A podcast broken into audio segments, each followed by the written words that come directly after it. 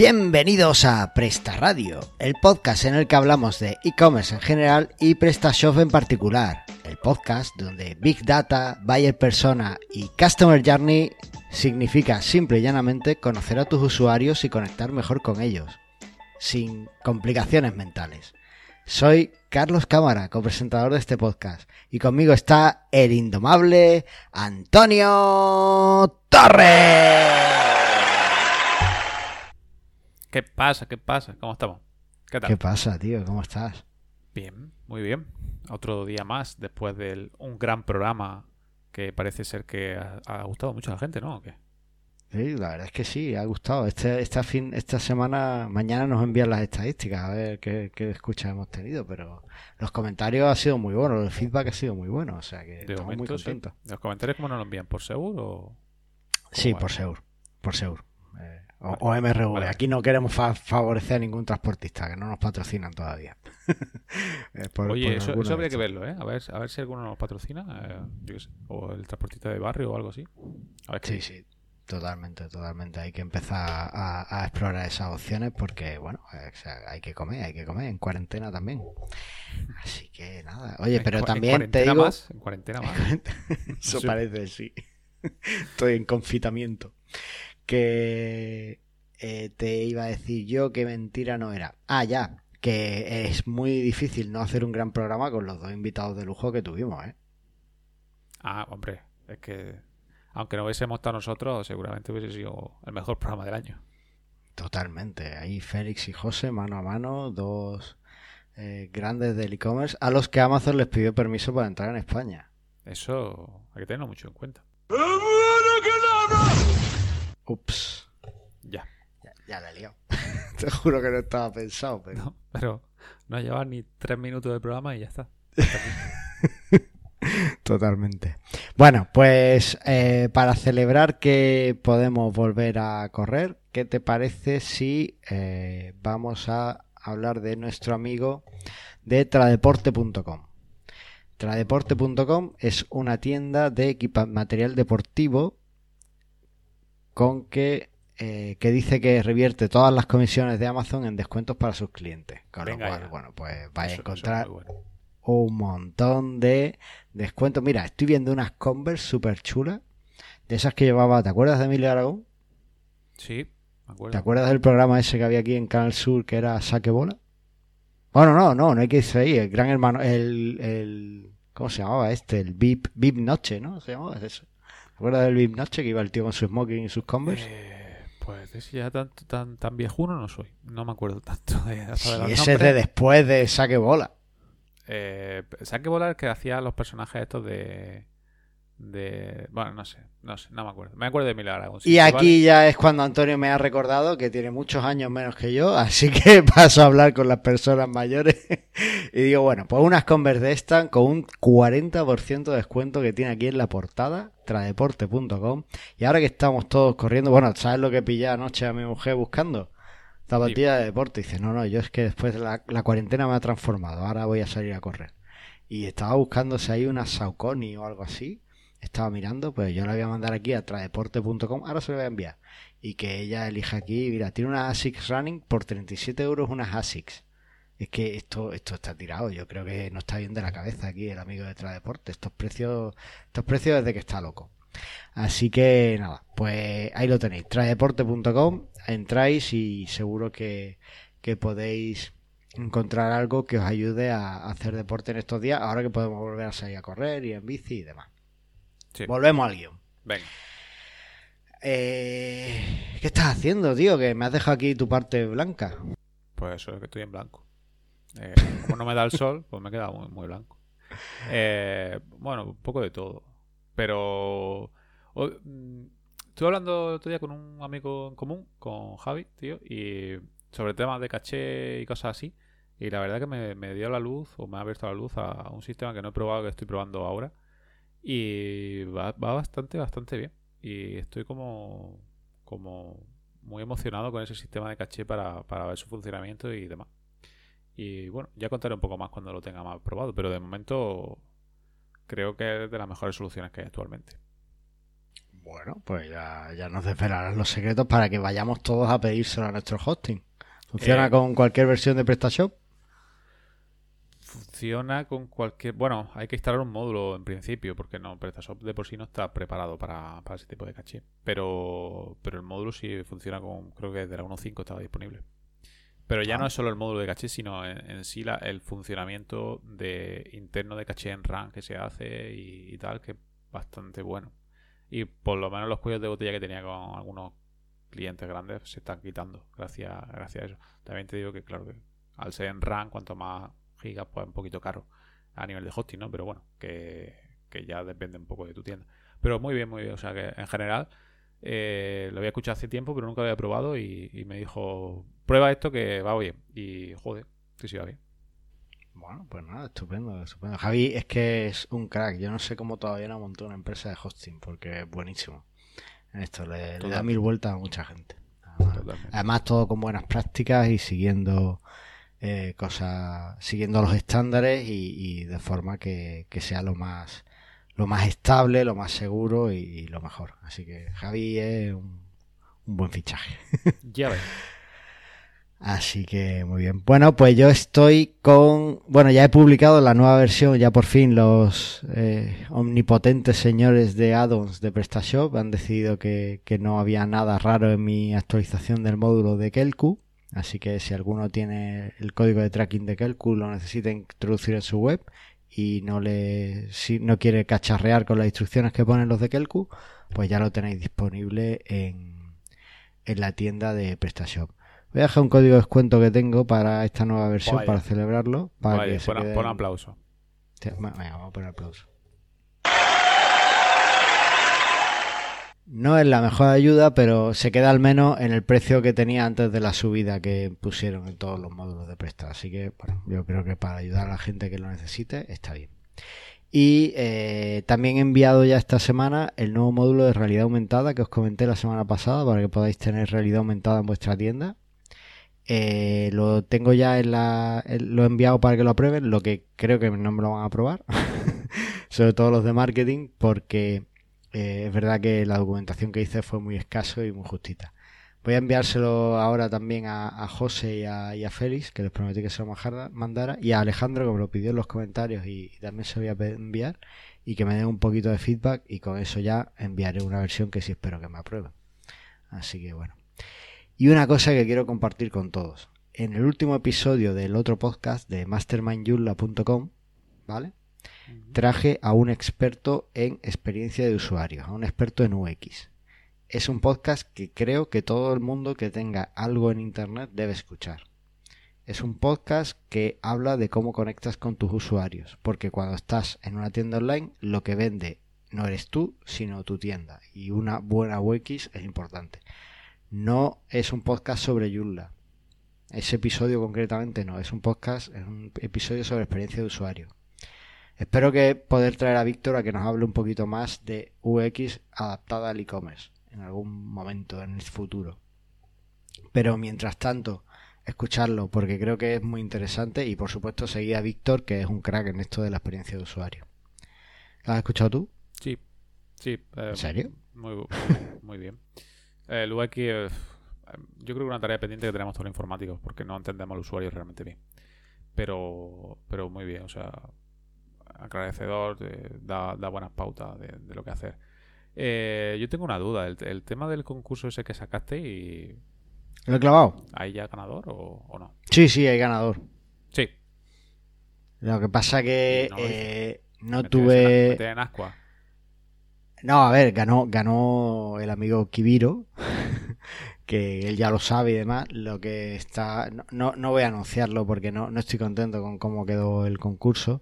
Y estoy esperando que, que él. Porque le di a elegir entre dos regalos, dos premios. Y cuando él decida el premio que quiere, pues voy a cambiar un poco los formatos y las normas para, para intentar ganar mucha más. eh, mucha más participación, ¿no? Porque la participación no fue la que yo esperaba. Unas reglas demasiado estrictas. Entonces, bueno, voy a cambiar un poco las reglas, voy a adaptarlo y voy a intentar mejorarlo, a ver si así funciona mejor, básicamente. Vale, muy bien. ¿Vale? O sea que eso, eso es así. Pero bueno, lo dicho, escuchad el último episodio de Mastermind Yula que habla de experiencia de usuario con Víctor UXUI y seguid a Víctor porque eh, desde luego va, os va a enseñar muchísimo. Yo sé que en el e-commerce hablamos mucho de SEO, SEO, SEO, SEO, marketing SEO, marketing SEO, pero la experiencia de usuario es una parte súper importante porque está directamente relacionada con las conversiones. Una vez que has traído el tráfico, tienes que hacer que el tráfico compre. Y en ese momento es donde la UX es donde te la juegas. Donde una buena UX se la juega. Pero yo, yo metería el UX dentro del marketing. O sea, para mí es parte del marketing el UX, parte de conversión. ¿no? Teniendo partimos de la base de que el marketing es entender a tu usuario para ofrecerle el mejor producto o el mejor servicio que se adapta a sus necesidades. Entonces, obviamente, la UX es parte del marketing. Pero como aquí en España, según a quien sigas del marketing, o sea, yo es que no he escuchado a nadie de marketing hablar de UX. Y sigo mucha gente de marketing. Ya, sí, pues se centran más en, otra, en, en otras cosas que no. Pero sí, vale. Es algo en lo que se preocupan más los diseñadores, ¿no? O, los buenos diseñadores, no todos tampoco. No, claro. Y bueno, como menciono que vi en alguna frase, un diseño bonito sin UX es simplemente decoración. Y tú no quieres decoración para tu tienda, que también la necesitarás, pero tú lo que quieres en tu tienda son conversiones. Y para eso una buena UX es fundamental. Dicho esto, ¿Qué te parece si vemos las novedades que nos ha traído el mundo del e-commerce en estas semanas? Dale. Venga.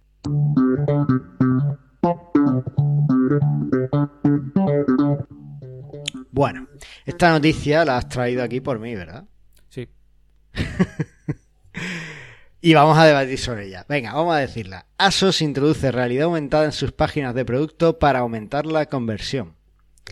ASOS, que es una pedazo de cadena eh, de tienda de ropa o de, ropa eh, del Reino Unido, yo mismo he comprado en, en ASOS eh, ropa, en enero ya había implementado un servicio o un sistema de realidad aumentada que se llama See My Fit, que traducido en Aprende inglés por con Presta Radio significa mira mm, cómo me queda, algo así sería.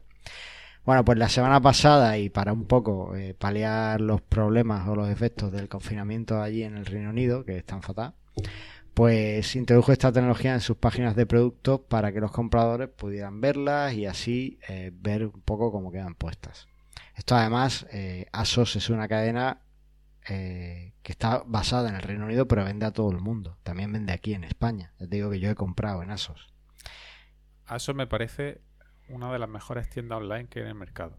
A nivel de usabilidad, a nivel de diseño y a nivel de comercio. Eh, yo me baso mucho en muchas cosas de ASO. Me parece muy buena tienda. Mira, eh, te digo que además he estado viendo eh, su página de producto, buscando un poco el See My Fit este, que por cierto no lo he encontrado todavía en ninguno de los productos que he visto. Y me han gustado muchas cosas, es cierto, tiene cosas muy chulas. Pero tú has metido esta noticia por algo. ¿Por qué has metido esta noticia? Hombre, Hombre, porque tú a principio de año dijiste que la realidad aumentada y todo ese tipo de cosas, que eso iba a pasar años para realmente verlo y que solo iban a integrar los fuertes, que en este caso así es, pero está utilizando una herramienta que posiblemente se abra para cualquier e-commerce. Entonces, eh, ya te a ver, estás a ver, a ver, echando hacia eh, atrás. no, no, eh, o sea, dije que íbamos a pasar años hasta poder verla en nuestros e-commerce. en los de la pyme, pues ya está. en los que nos escuchan. entonces, sí, no, en Asos, en Asos, claro, en Asos podemos ver hasta realidad virtual, que nos regale una gafita cada vez que compramos. va a utilizar una cierta herramienta que se llama See My Fit, que seguramente, eh, que creo que la han comprado, mm, no estoy seguro, que creo que ellos no han desarrollado, lo compraron o algo así, y posiblemente lo, lo abran o se vaya a abrir a temas de comercio, que no va a ser una herramienta privativa que solamente van a utilizar ellos. Y si no va a ser privativa, y si va a ser esta privativa, seguramente habrá alguna copia de aquí a poco. Para que cualquier tienda lo, va, a ser como un servicio adicional para, para realidad aumentada para ciertas cosas. Al igual que tú has implementado el, el módulo, eh, que es un servicio de terceros, ¿no? Que se ha implementado, pues esto seguramente será algo similar. Podías probarte tú ese vestido, yo creo que te quedaría genial. Estaba aquí viendo, estoy buscando información para ir rebatir en directo y a ver, en la nota de prensa que sacaron en enero, en ningún caso menciona de que sea una herramienta eh, comprada. o, realizado. Ah, mira, sí. From Seekit, an Israeli. Vale, sí, vale. Parece. Eh, lo ha hecho una compañía israelí que se llama Seekit que eh, ya había hecho colaboraciones con ASOS, es decir, que lo ha hecho uno de sus eh, proveedores de servicio, pues ha hecho esto. En ningún caso se menciona que eh, básicamente esto vaya a estar abierto como para otras tiendas. Ojalá y lo haga. Si lo hace, yo te aseguro que voy a implementarlo en mi módulo de Easy VR Technology. ¿Vale? El realidad aumentada este que he puesto. Pero ahora mismo, pues esto no está, no está así. ¿Vale? Así que eso te lo estás inventando, eso que no vaya a ser. La, obviamente la, la solución de que obviamente la, la, opción de que un tercero dé el servicio de realidad aumentada existe y estaría súper guay para las tiendas y yo creo que facilitaría mucho, ¿no? En el caso de mi módulo ya dije la semana pasada en el episodio de la mesa redonda que me tenía que comer mis palabras porque ya ibais a poder tenerlo en, ya podéis, de hecho, si solo tenéis que decirle a vuestros mm, programadores o a la gente que os lleve las tiendas a parte técnica que lo implemente, no hace falta que esperéis a mi módulo. Pero, pero si no, cuando esté en mi módulo vais a poder tenerlo en vuestras tiendas, ¿no? Pero, pues, claro, eh, con las limitaciones que tiene de que estás dependiendo de un tercero. Pero bueno, ahí queda, ahí queda. Esa es, esa es una de las que seguramente, como ya dije en el episodio pasado, me comeré a final de año por, por listo y ya está. Pues está bien, pues uno reconoce que se equivoca y ya está. En lo que no me, en lo que no me voy a equivocar es en rebatirte tu tip del podcast. ¿Qué nos bueno, traes? Bueno, bueno, bueno. Pues eh, el tip de, este, de esta semana es ClickUp.com, que es un gestor de proyectos de tareas.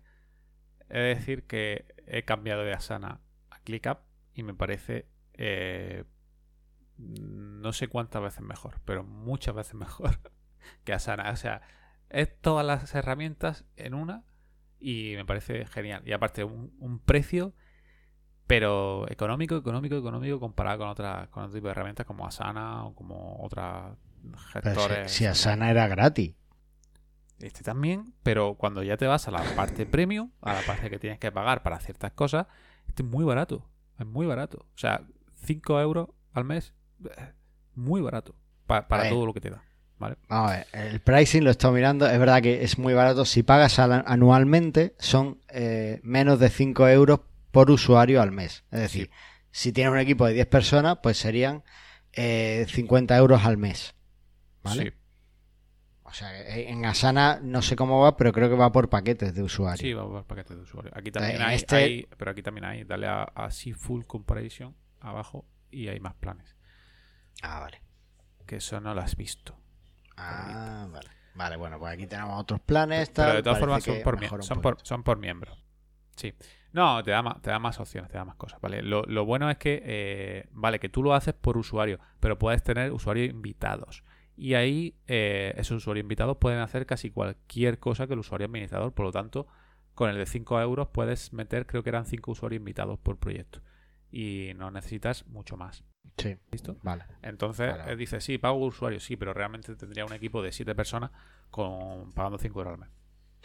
Vale, he visto que tiene un montón de integraciones. Y además tiene una cosa muy chula. Las integraciones son muy buenas porque eh, antes con Asana el tema de documentación a mí me fastidiaba mucho porque no era muy legible, ¿no? A, la hora de hacer Asana y se veía muy pequeño y tal. Pero este se integra y aparte tiene un panel para escribir que puedes añadir cualquier cosa de texto, de, enlaces, de, que es muy bueno. Y si no, se integra rápidamente con, Google Docs y, está genial. Y aparte de, eso, se, integra con, bueno, con el Clockify se integra automáticamente, para directamente con la tarea le das y se mete. Y bueno, pues, tiene unas integraciones con un montón de cosas que todavía no lo he descubierto todas porque llevo semana, dos semanas trabajando con él. Pero me parece muy bueno. O sea, la cierta necesidad que no tenía sana o que no me daba sana, este me la da. Y aparte, el, panel lo puedes configurar como quieras, puedes configurar por cualquier metodología que trabajes de trabajo. Y, o sea, en general muy, muy configurable. Me parece muy. Aparte de Slack mismo puedes crear, cerrar tareas, puedes asignarle comentarios a las tareas desde Slack, todo con comando. Eh, genial, muy bueno. Ya te, dejaré un día probarlo para ver qué tal. Bueno, no, o sea, yo soy un friki absoluto de la productividad personal. Yo, de hecho, eh, intento gestionarme usando el método GTD, Getting Things Done, que es un método de productividad personal que, que a mí me ha funcionado desde la universidad, aunque a veces no lo hago bien, a veces tal, pero bueno, intento, intento mantenerme en la tabla. Y uso, de hecho, eh, Nozbe para, para las tareas para llevar mi GTD. Si me dices que esto puede funcionar, pues mira, me lo plantearé. Estoy viendo que tiene aquí Te digo que la versión gratuita eh, lo tiene casi todo, ¿eh? Tú seguramente con la versión gratuita podrías tirar bien. Porque mm, más bien es para gestionarte a ti mismo. Ahora, cuando necesitas más de otro equipo y tal, a lo mejor no por lo de los invitados. o- Bueno, también nosotros por los invitados porque le damos acceso a- al cliente para que pueda añadir cosas o incluso documentación, se la pedimos directamente desde ahí, la va añadiendo, hay como, aparte como un chat privado, aparte de la tarea, y se puede aso- asociar cosas del chat y tal, y desde el mismo, como digo, el mismo Slack puede ir añadiendo. Y nos gestionan mucho el, el tema de que a veces se quedan en las cosas y lo tenías que buscar y así de, de forma automática pues le añadan la tarea o a un comentario de la tarea y está muy bien. Y encima no dejan de evolucionarlo, están cada semana metiendo cosas nuevas. Y Lo que me da miedo o sea, es que esto sea un poco como muy, Notion. muy- no sé si tú has probado Notion. No. Notion es también un gestor de que lo- se supone que lo tiene todo, pero como lo tiene todo, pues no es realmente un gestor de tareas tal cual, es como todo y es muy complejo de usar y Este también es así. Yo también al principio parecía un poco complejo, pero, pero lo tiene todo, pero es muy sencillo. Tiene un panel muy amigable y, y me gusta, me gusta bastante. Bueno, pues lo dejamos ahí por si alguno queréis probarlo, si lo probáis pues nos dais vuestra vuestra visión para gestionar vuestras tareas, vuestros proyectos y vuestras cosas. Yo creo que es una buena herramienta para, para darle una oportunidad. Y es verdad que las integraciones que tiene se integra con todo y además con Zapier, con lo cual se integra con más cosas todavía. Así que, bueno, por, por probarlo es gratis, no pasa nada. Total. Oye, ¿y qué post nos, qué post nos traes de, de PrestaShop, del blog de PrestaShop? Pues después de que hay un puñado de posts dentro de PrestaShop hablando de- del COVID y de todo lo que hacer con el COVID, pues he traído uno que no tiene mucha relación con eso porque ya estoy un poco cansado. Y es eh, sobre el tema del Think Content, ese contenido que no queremos tener en nuestra web. Pues bueno, cómo detectarlo y resolver esos problemas que, que nos da el Think Content dentro de nuestro e-commerce. ¿Vale? Es un post mm, básico para entender qué es y cómo detectarlo, pero, pero bueno, para, para empezar sobre ello, porque yo hace no hace tanto no tenía ni idea de lo que era ello, y ahora pues ya sí sé detectarlo y tal. Pero bueno, pero para, para empezar me parece un poco relativamente fácil de entender y que, y que lo vais a ver eh, claramente qué es lo que tenéis que mejorar en vuestra tienda. Vale, eh, hemos dicho al principio, cuando hemos presentado el podcast, que aquí mm, no vamos a hablar de palabras raras, sino que vamos a centrarnos en, en, en lo que significan, ¿no? En el significado en vez de usar términos de marketing. Así que, sin destriparnos el post, ¿qué es el Pues, Think Content? ¿Cuál es el significado? Me pensaba que lo ibas a hacer tú ahí para, para destripar qué es el Think Content. Bueno, pues el, Bueno. el, con- el contenido malo, de baja calidad, el contenido paja que se mete dentro de nuestra tienda para rellenar, porque antes con Google pues se decía, sí, mete mucho contenido que, que está bien, vamos a hacer un post de 10.000 palabras, pero que no me dicen nada. Pues el Think Content, al fin y al cabo, de contenido de baja calidad. Vale, ¿Te bueno, vale? pues nada, quien quiera saber más, que entre en el post y que vea cómo detectarlo en la tienda y las soluciones supongo que también los pone o... En fin, Bueno, pone diferentes cosas y No. herramientas. No como yo, que voy a leerlo ahora en cuanto terminemos de grabar. Bien, Oye, pasamos a hablar del contenido del día, del tema principal. dale. Vamos.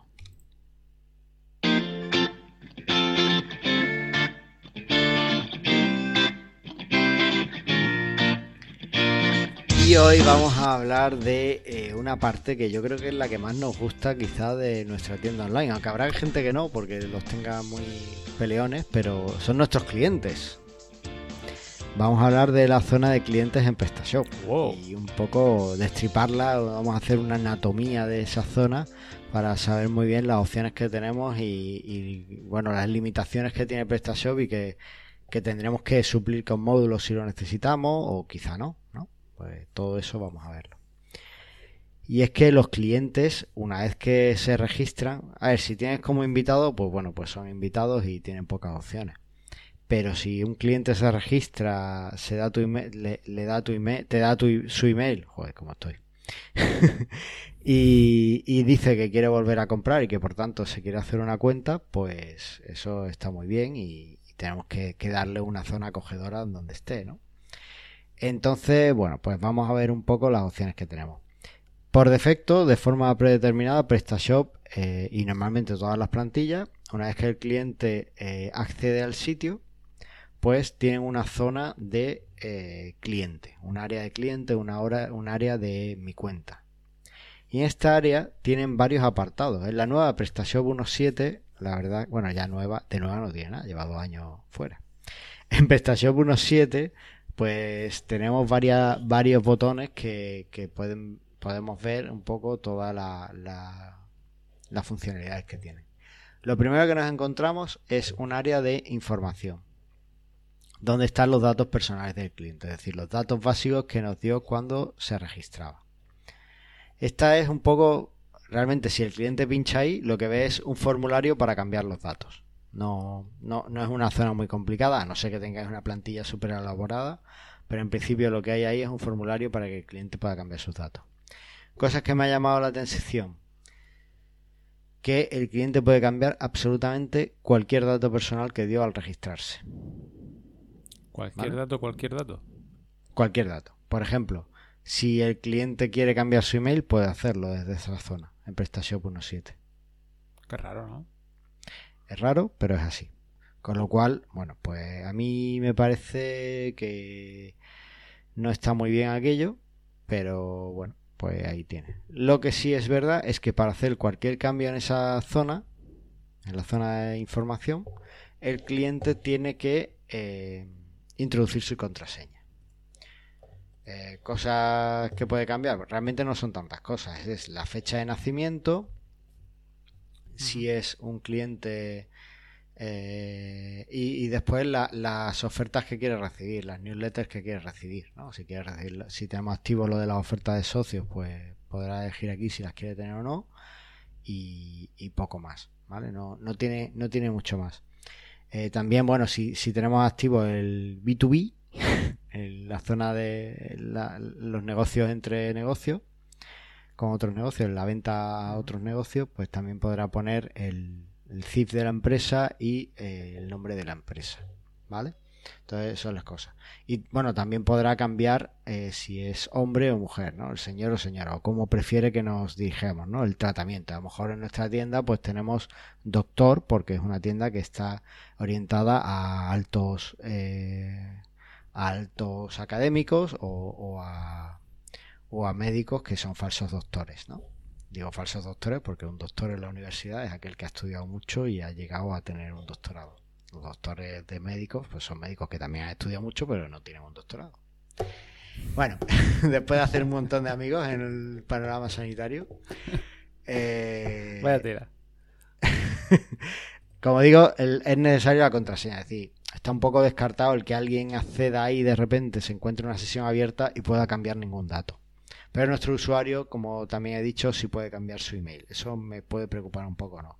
Esto es algo que podéis modificar después a nivel de módulo o a nivel de plantilla con algún desarrollo específico, pero a mí no, en principio no me gusta la idea. No me parece además que sea una gran experiencia de usuario, porque por ejemplo, eh, para ver que tú necesitas poner la contraseña, o sea, es que básicamente es que nos han complicado. Eh, en la plantilla que trae prestación por defecto te muestra directamente el formulario de registro, es que no es otra cosa. Hmm es que tú lo ves que está llamando al formulario de registro en el código. Entonces, ¿qué pasa? Que, tienes aquí el campo contraseña y después nueva contraseña. Eh, no sé, me parece un poco lioso, como además vengo de haber estado hablando con Víctor sobre experiencia de usuario, pues eh, que el campo de contraseña esté ahí en medio y que en ningún momento le digas para hacer cambios en su cuenta necesita introducir la contraseña. O si quiere una nueva contraseña, indíquela aquí. No sé, me parece que no está muy bien diseñado. Yo creo que esta, esta, es el, gran olvidado de, del CMS, ¿no? Incluso por mi parte tampoco le he hecho casi nunca caso a esta parte de, de, la web, porque no me he solido meter mucho. E, es cierto, es esta parte, la zona de información de usuario, cuando diseñamos tiendas y cuando nos pasan diseños de tiendas, yo tengo diseños de tiendas en las que no se han preocupado para nada para darme un diseño de la zona de, de la Sí. cuenta de usuario. Pues sí. Y realmente es la zona, es, es la habitación que le dejas a tu usuario dentro de tu casa. Cuando el usuario está en tu web, está invitado a tu web. Tú lo has invitado, él ha, él ha pedido entrar y tú le has dicho, sí, entra, por favor, quédate. Y le has dado una habitación que no está cuidada. Entonces yo creo que es una parte que hay que cuidar bastante. Y en principio PrestaShop en la plantilla por defecto, bajo mi punto de vista, no la cuida demasiado. Como digo, es una parte en la que yo creo que es muy mejorable la, experiencia de usuario. Pero bueno, no vamos a pararnos aquí porque hay más partes. Además de los datos personales, hay un apartado de direcciones, ¿vale? Sí. Donde el usuario puede añadir todas las direcciones que necesite. Como sabes, en PrestaShop eh, no hay, no defines una dirección de facturación y una dirección de, de envío, sino que tú defines direcciones y en el momento de la compra el usuario elige. Que la asocia a la facturación Eso es. o al envío. claro. Dice, pues quiero que esta sea de envío y quiero que esta sea de facturación. Esto también es algo que Voldemort, por ejemplo, lo hace así. Te deja definir un montón de direcciones y tú ya después eliges la que quieras. Pero tú lo ves. Eso es, a nivel de UX, tú lo ves. Yo no lo veo tampoco. No, no me gusta. O sea, si, la, si una crea una dirección de facturación, es para que siempre esté en facturación. Que es a lo mejor esa. au- No lo sé. Eh, yo ahí me ha surgido también duda a veces, sobre todo cuando hice el carrito, que no lo veía muy claro hacer esa parte como lo hace PrestaShop. Pero, pero bueno. Sí, estoy, estoy de acuerdo. Lo que pasa es que como, como lo hace Voldemort, pues es, es un poco un patrón de diseño que nos contaba Víctor en el episodio de UX. Entonces es como que la gente ya está muy acostumbrada a que eso es así. Sí, Entonces, puede bueno, ser. pues- puede ser. Pues, pues no, no pasa nada. No, no hay mucha crítica a eso porque el más grande e-commerce del mundo, bueno, no es el más grande, pero el segundo más grande, ¿Cuál es el primero? lo hace.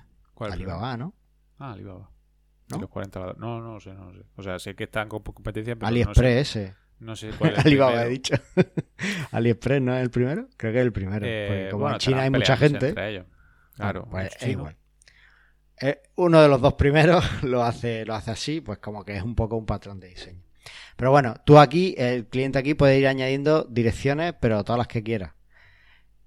Cosas que hay que tener en cuenta. Bueno, pues que aquí también él puede cambiar la dirección. Eh, lo que sí que puede ser un problema es que te cambie la dirección justo después de hacer un pedido. Eso Si él hace un pedido y dice, ostras, que esta dirección no era, y viene y la actualiza aquí y la cambia, pues el cliente puede irse con la sensación de que eso va a modificar la dirección del pedido. ¿Vale? Claro. Eh, pero eso no es así, porque PrestaShop la dirección del pedido la guarda eh, dentro del propio pedido tal cual le entra cuando hace el pedido. Entonces, aunque el cliente después borre la dirección, la cambie, la... eso no va a afectar al pedido. Entonces, aquí informar al cliente o poner un mensaje, si necesita actualizar la dirección de entrega de un pedido, por favor póngase en contacto con nosotros. Yo creo que sería más interesante que eh, no decir nada, ¿no? Porque, bueno, pues es, lo típico que, lo envías a un sitio y dices, ostras, que lo quería enviar a otro lado, voy a cambiar la dirección rápidamente y así no tengo que escribir. Pues no, no es una buena idea, ¿vale? Después es verdad que la zona de pedidos tú puedes elegir entre todas las direcciones que tenga el cliente y entonces ya cambiarla. Incluso actualizar a la que él haya puesto nueva, tú puedes actualizar a esa. Pero, pero la dirección se guarda eh, tal cual te la haya entrado en el pedido. Mm. Problemas que yo le veo a la zona de direcciones esta, que también en realidad aquí estamos en la misma. Eh, es el mismo formulario que cuando introducen eh, la dirección a la hora de hacer el pedido. Los problemas que le veo es que no hace comprobaciones básicas o que podrían ser básicas por defecto. Por ejemplo, eh, si estamos hablando de, de comprobaciones de compra entre empresas, no te comprueba el número de IVA. ¿Vale? Tampoco te comprueba, eh, por Además, ejemplo. si, tú lo pones, te quita el IVA. Así, po- ponga lo que ponga. Eso no lo he probado, ¿en serio? Sí, o sea, pues no sé, pero por lo menos hace tiempo algún cliente y era por eso porque le pusieron el número de IVA y, y le restaba el IVA directamente. Y como no hace ninguna comprobación si es real o no, pues eso, eso también es un fallo, porque además el IVA solo debe restar si eh, te están comprando desde otro país Y tiene un número de IVA válido registrado en el BIES. Sí. Con lo cual, eso puede ser una debacle. De todas formas, para eso no tengáis miedo, porque hay módulos en la tienda de addons que os permiten hacer esas comprobaciones, ¿vale? Pero bueno, aún así que lo sepáis que puede pasar. Y un caso que a mí me ha pasado, y es que eh, tú sabes que, que, bueno, pues a veces eh, el transporte a Baleares, Canarias, Ceuta, Melilla, a veces no, normalmente tiene un precio diferente. Y mucha gente decide en sus tiendas online no ofrecer servicio a esos sitios porque no les sale a cuenta, ¿vale? Sí. Pues lo que me ha pasado es que nos han entrado pedidos con una provincia que no era Baleares, por ejemplo, pero con el código postal de una ciudad de, dentro de Baleares. ¿Qué es lo que pasa? Que a ese pedido, cuando tú se lo das al transportista, el transportista lo que mira principalmente es el código postal, no mira nada más.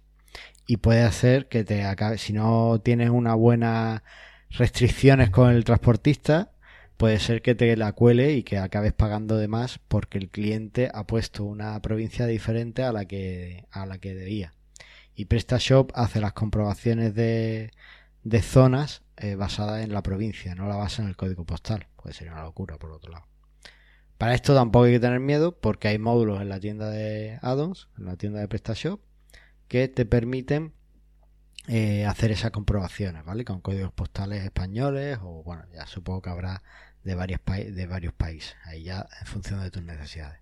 Pero bueno, es algo a tener en cuenta, ¿no? Que, que tengas ese, ese problema. También hay módulos que incluso lo que te permiten es la, el autocompletado de la dirección. Tiran de la API de Google Maps, que para eso tendrías que tener la API de Google Maps y demás, eso sería otra historia. Y de ahí, pues bueno, pues harían la, toda la conversión esta. Vale, a ver, ¿no se me olvida nada? No, no se me olvida nada. Vale, eso es con respecto a las direcciones. Hasta aquí es lo que tienen todas las tiendas PrestaShop que tengan usuarios, que tengan clientes. ¿Vale? Ya estén en modo de venta normal o en modo catálogo. Ahora, si están en modo catálogo, pues básicamente aquí termina la fiesta. a no ser que haya eh, módulos inyectados que estén inyectando más contenido, que los veremos al final. Pero si estás en modo venta online, que es lo normal que yo creo que la mayoría de las tiendas están vendiendo en sí, no estás en modo catálogo, pues tienes algunos detalles más. Por ejemplo, tienes un apartado de historial y detalles de los pedidos. Este apartado a mí personalmente como cliente me gusta mucho. Porque sobre todo cuando son compras recurrentes yo puedo entrar y eh, ver los pedidos que he hecho y al lado, además de los datos y poder ver lo que, lo que he comprado, hay un botón que se llama pedir de nuevo. Ese botón de pedir de nuevo es estupendo para hacer compras, para comprar, me facilita mucho la vida. Entonces, quizá eh, es una de las opciones que más, que más me gusta de, este apartado. ¿Vale? Y bueno, aquí también nos dice, nos da información sobre cómo está el pedido y también ofrece un formulario para el cliente para que nos pueda eh, dar datos o añadir un mensaje sobre un producto concreto.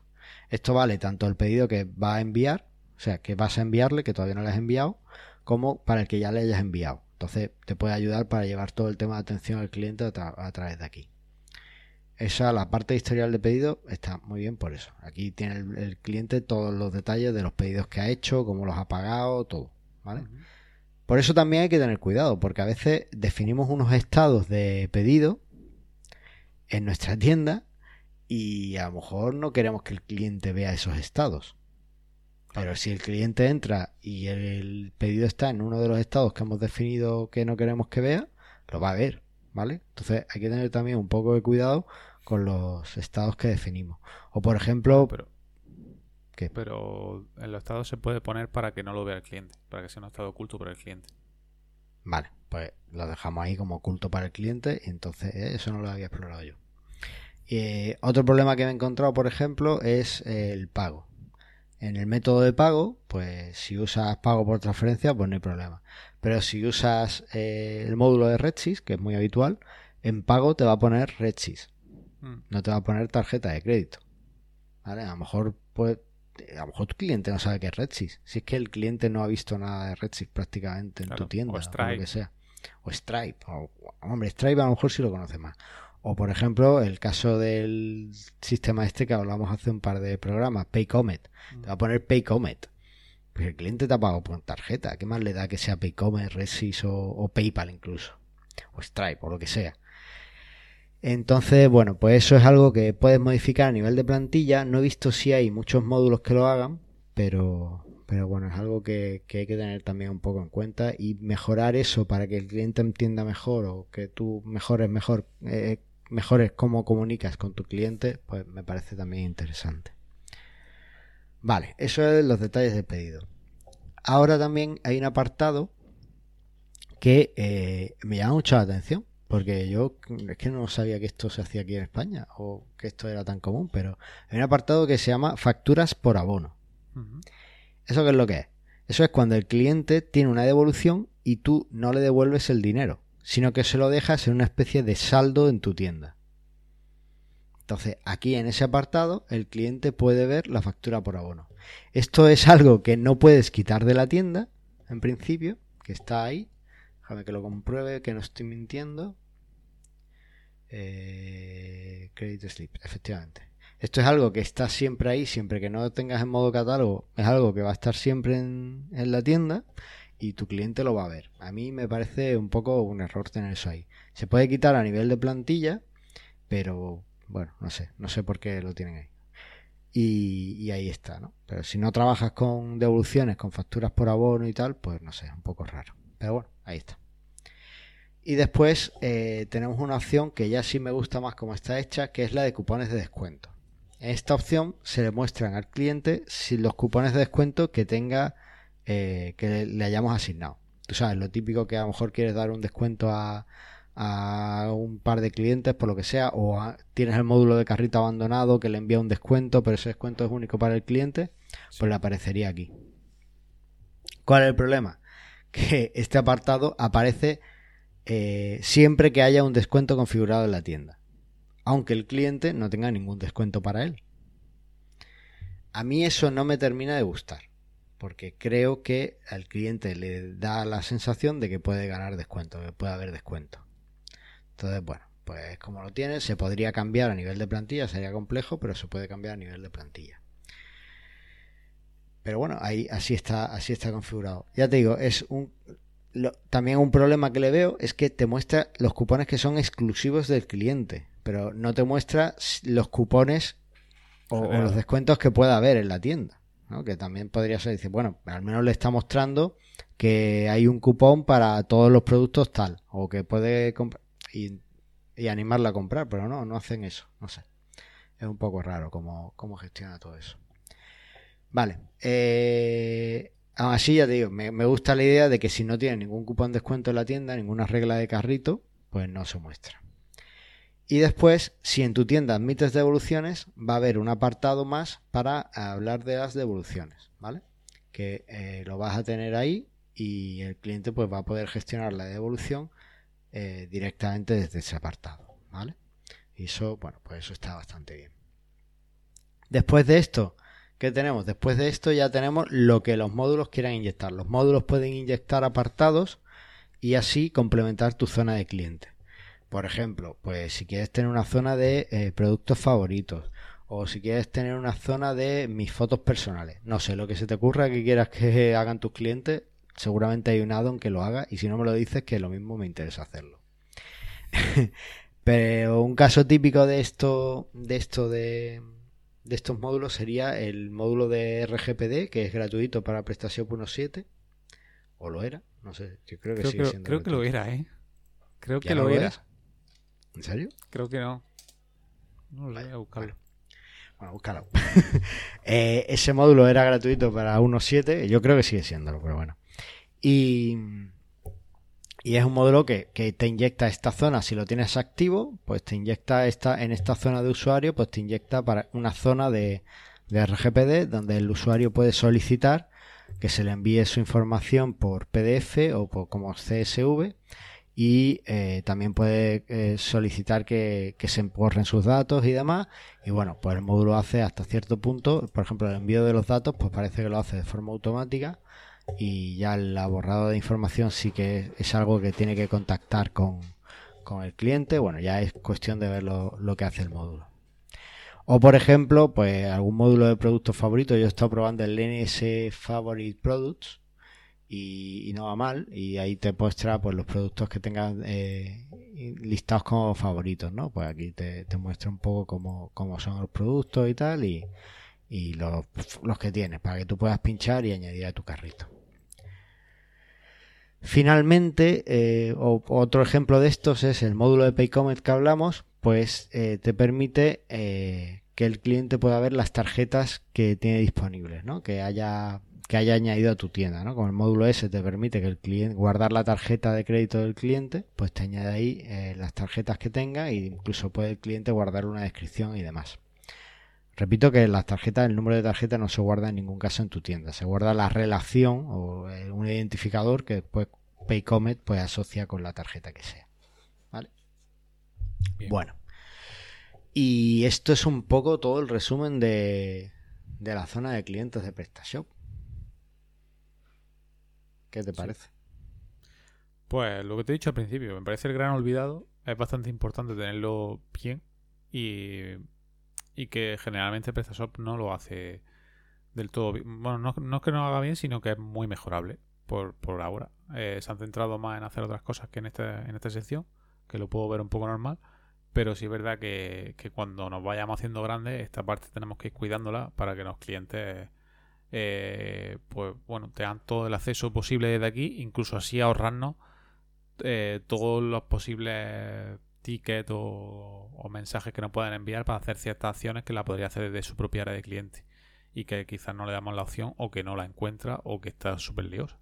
Pero, pero ya te digo que en general, bueno, es lo necesario para cualquier tienda, pero bastante mejorable. Efectivamente. Eh, es así, es mejorable, pero bueno, no, no, no está mal. A mí, por ejemplo, me gusta mucho eh, lo que es la, visión general de la zona. Cuando entras en mi cuenta, eh, la visión general es, es, muy buena, es muy atractiva visualmente y está muy bien, al menos en el tema clásico. Lo que ya me gusta un poco menos, pues esos detallitos que he ido comentando, ¿no? Cuando vas haciendo uno a uno y demás, pues vas viéndolo, que, que a lo mejor es mejorable. De todas formas, esto es lo de siempre. Revisad en vuestras tiendas cómo tenéis la zona de clientes y bueno, si tenéis que darle una vuelta, pues dásela, si no pasa nada. Contactad con alguien que os ayude a, si no tenéis la, la capacidad necesaria para modificar la plantilla y demás, pues contactad con alguien que os ayude un poco a hacer los cuatro cambios que tengáis pensado y, y mejorad de así un poco la, la relación con vuestros clientes. Que a lo mejor habéis detectado que vuestros clientes no entran apenas en esta zona. Bueno, pues tampoco hace falta cambiarla en ese caso, ¿no? Eh, ya te digo, es un poco la habitación que le dejas a tu cliente cuando accede al sitio, es lo que ve. Y bueno, pues es interesante que, lo vea lo mejor posible y que tenga todo a mano. Yo, para mí, clave la función de historial y detalle de los pedidos. Yo esa función la veo, la veo clave porque además la uso cuando, cuando voy a comprar. Así que nada. Oye, pues si te parece, vamos y hablamos del feedback. ¿No te he escuchado? Sí, yo también te llevo escuchando todo el rato muy borracho porque mi conexión a internet es un poquito mala, pero ah, dale, dale. Venga, vamos.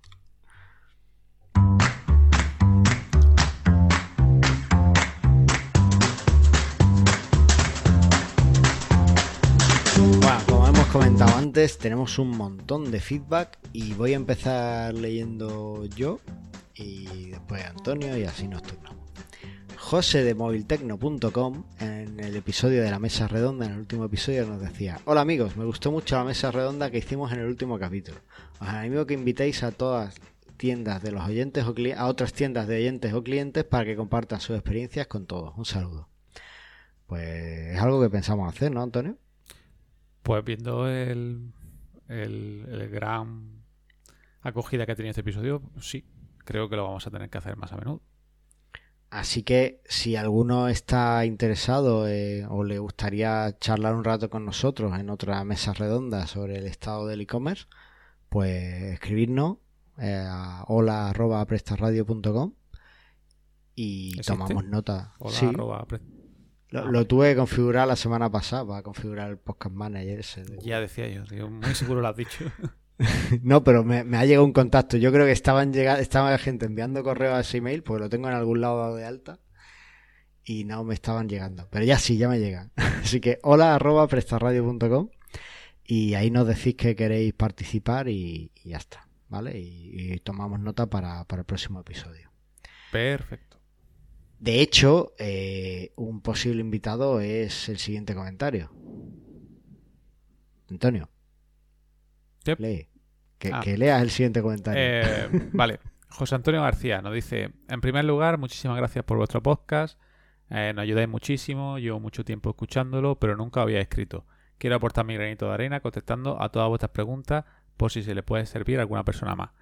Eh, paro de leer aquí porque realmente en el comentario tenéis pues todo lo que estuvimos hablando en el otro podcast y que él da su, punto de vista de, también como, como comerciante. Y la verdad es que bastante interesante. Os animo a todo el mundo también que, paséis por los comentarios en iVoox y podáis leer lo que nos ha escrito José Antonio, porque, porque bueno, también es otro punto de vista más sobre otra tienda y, también puede ser bastante útil para los que estáis en este mundillo. Antonio, yo lo había planificado para que tú leyeras todo el comentario de José Antonio. Eh, no, no, Vamos, vamos a dejarlo ahí y así también creamos un poco de expectación para que la gente se meta en el comentario y lo lea, ¿no? Bueno, vale. El siguiente comentario es de nuestro amigo Alejandro Faicán, que, nos envió su cesta de chozastienda.org desde Ecuador. Y nos dice, por cierto, Ecuador está tremendo. Eh, está escuchando y viendo algunas noticias y es tremendo. Así que un abrazo muy fuerte, Alejandro, para ti para todos tus tus tiendas y para todos tus familiares. Bueno, el retomo Alejandro que nos decía en la mesa redonda, vaya lujo de mesa redonda, no hay mejor experiencia que escuchar a otros contar sus experiencias. Postdata, yo también quiero el módulo, me vendría muy bien para muchos artículos de la tienda. La gente va a flipar por aquí. Saludos. Pues Alejandro cuenta con él cuando os enviaré un enlace para que lo podáis descargar y ya me contáis, me dais feedback. Antonio, Venga, el siguiente. Venga, eh, el siguiente. Que es de Miguel de turronartesano.com, que es justamente la tienda que se anunció la semana pasada que te dije, me está dando hambre. Creo que fue Totalmente. Eso, Totalmente. Está buenísimo todo. ¿eh? ¿eh? bueno, sin probarlo, sí. Si lo probásemos, mejor. bueno, que nos dice, hola Antonio y Carlos. Antes de nada, agradeceros la promo del capítulo anterior.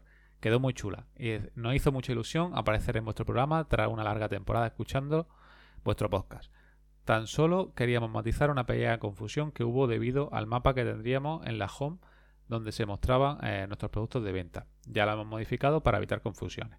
Nuestra pequeña fábrica se encuentra en Gijona, Alicante, municipio conocido como la cuna del turrón, y que hace que todos nuestros productos tengan denominación de origen propia.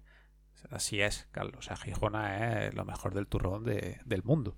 Totalmente. Así que eh, os invito a subir cuando queráis, especialmente para conocer la Feria del Turrón de Gijona que se celebra anualmente por Navidad.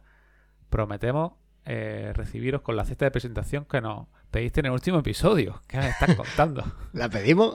Pues bueno, hay que ir, hay que ir. Hay que ir. Y por nos pilla muy cerca, no sabe dónde se ha metido. No, no, no. Por último, felicitaros y daros, eh, y, daros ánimo a seguir con este fantástico podcast. Nos vemos en los próximos episodios. Un saludo, cracks. Así que a mí me hace súper ilusión estas cosas que estoy deseando que llegue Navidad para subir. Totalmente. Eh, además, eh, nos dejaron una descripción, estoy viendo ahora que nos dejaron una descripción muy, muy interesante que yo no leí, no sé por qué. Y, por ejemplo, pues es un proyecto joven, comenzaron hace un año y cuatro meses, o sea, es que es desde hace nada. Y nada, lo que quieren es efectivamente vender turrón más artesanal de Gijona. Y, y lo hacen en una fábrica muy pequeñita de todo, de todo Gijona y no lo venden al por mayor. Es decir, la única forma de comer las delicias de turrón que tienen en turronartesano.com, espérate, lo he dicho bien, ¿no? Sí, turronartesano.com. Sí, turronartesano.com es comprarlas en su web o irte a Alicante, a Gijona, a probar la, la el turrón. Así que, bueno, pues dice que, que lo han hecho, que, que eh, el proyecto es completamente autodidacta, y de la venta y demás y bueno pues que lo que quieren es que lo que demuestran es que con buen trabajo y un buen producto eh, se va ganando terreno en el sector, ¿no? Y la verdad es que me haría muchísima ilusión que cuando vayamos a esa cesta encontrar eh, a por ella, que iremos a Gijón a por esa cesta. No cabe duda. O, o no, no tengáis duda que iremos a por ella, Miguel. Eh, que veamos y que nos digan, no, no, esa era la fábrica con la que empezamos, ahora hemos comprado medio pueblo. O sea, eso es lo que esperamos que pase con la tienda online. Y bueno, desde luego turronartesano.com, un sitio perfecto y la verdad es que ya hay que ir planteándose los regalos y las cestas de Navidad. No digo nada. Sí, sí, sí, totalmente. Estoy viendo la feria del año pasado para ver cuándo caía. Que, fue, que fue en el puente de diciembre, así que ya sabes lo que te toca para este puente. Totalmente. Este puente nos vamos a Alicante. Así que, bueno, pues lo dicho. Que muy contentos con la mesa redonda, ¿no? Contentísimo, la verdad que sí. Bastante, bastante. Además, tú no trabajaste, no hiciste guion ni nada. Bien. No como en esta, que te he tenido ahí haciendo el guion día y noche. En esa no, en esa no tuviste que hacer nada, así que encantado, ¿no? Ya ves, o sea, fue un win-win por todos sitios. Totalmente. Bueno, bueno pues eh, nada más que, que contaros. Eh, lo único que nos escribáis si queréis participar en la mesa redonda próxima que, que tengamos, que tenéis un enlace en la web para enviarnos vuestras tiendas. Nos faltan tiendas que anunciar. Yo sigo repitiendo las tiendas que nos han enviado, pero enviadnos más tiendas. No importa que no estén hechas en PrestaShop. No, no, no. Tenemos tiendas. Tenemos tiendas en WooCommerce, tenemos tiendas, Imp- hay que evangelizar. si no están hechas en PrestaShop, pero queréis pasar a PrestaShop. No, no, no, no pasa nada. No pasa Importa, nada. aunque no estén hacerla- hechas, pero hay que pasarla. Podéis hacer hasta en Shopify aceptamos tiendas. Que eh, eso, enviárnosla y bueno, que nos encanta eh, esta acogida. Mil gracias por vuestros comentarios. No- nos da un montón de fuerza para, para continuar y para seguir estos proyectos. Porque aquí, en Presta Radio, lo único que queremos es que vendas más. más.